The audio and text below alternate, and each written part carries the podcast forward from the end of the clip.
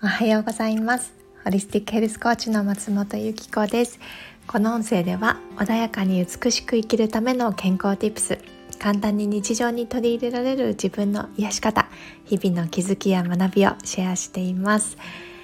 今日はですねその目標本当にあなたが望むことというテーマでお話ししたいと思います。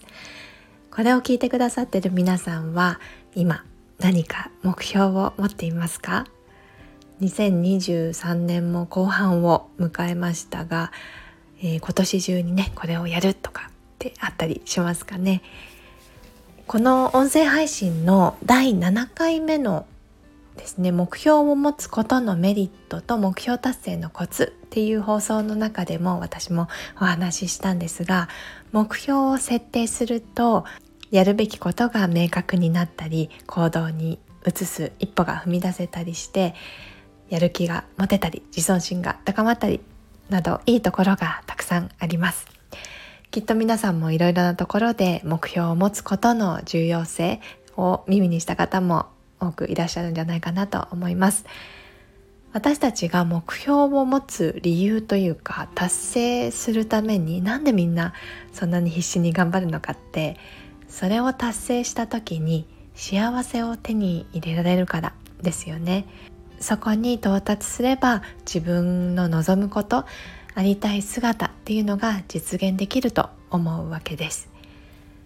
ちょっとここでこれまでの人生であなたが何か目標を達成した時のことを思い出してみてください。達成した瞬間あなたはどんな気分になりましたか？もしくはまだそんな目標を達成した経験がないよっていう方は今思い描いている目標が達成した時にどんな気分になっているかっていうのを想像してみてください。目標とか理想の姿にたどり着いた時に幸せとか達成感っていうのは感じながらもあれ？これで終わりってなんかちょっと虚しさを感じたりとかあじゃあこの後はこれからどうしようかって不安に思うことがもしあったとしたらその目標は本当にあなたが望むことではないかもしれません。私たちは人生においてさまざまな成し遂げたいこととか夢ってありますよね。例えば大学とか学校を卒業すること。あとは何かの資格を取ることだったり新しい仕事に就くこと。昇進してこう上の地位になること。あとはそうですね月収7桁達成することとか影響力のある人になること。マイホームを持つこと。結婚すること。子供を持つこと。親友を持つこと。こんな風にこういったことって人生のゴールに掲げたり手に入れたいなって一度は思ったことある方も多いんじゃないかなって思います。私もあります。でもこういうことって実は世間一般で言われる幸せとか成功の形でこれを手に入れたら幸せになれるってどこか潜在的に刷り込まれているっていう部分もあると思っていてもしそれが自分にとって本当の真の幸せでない場合たとえそのゴールを達成できたとしても最初はね多少の喜びは感じられるのかもしれないけどさっき言ったみたいなこう虚しさとか空っぽな感覚に陥ったりじゃあ次はどうしようまた新しい目標を立てなくちゃってプレッシャーに感じてしまったりしては目標の意味がないですよね。きっとその目標は自分の中のこうするべきとかプライドだったりあとは他人からの評価を軸に立てられたものになってしまっている可能性が高いんです誰か他の人がすごく会社で昇進して何十億と収入を得てマイホームを持って子供もたくさん持ってって一見誰もが羨むような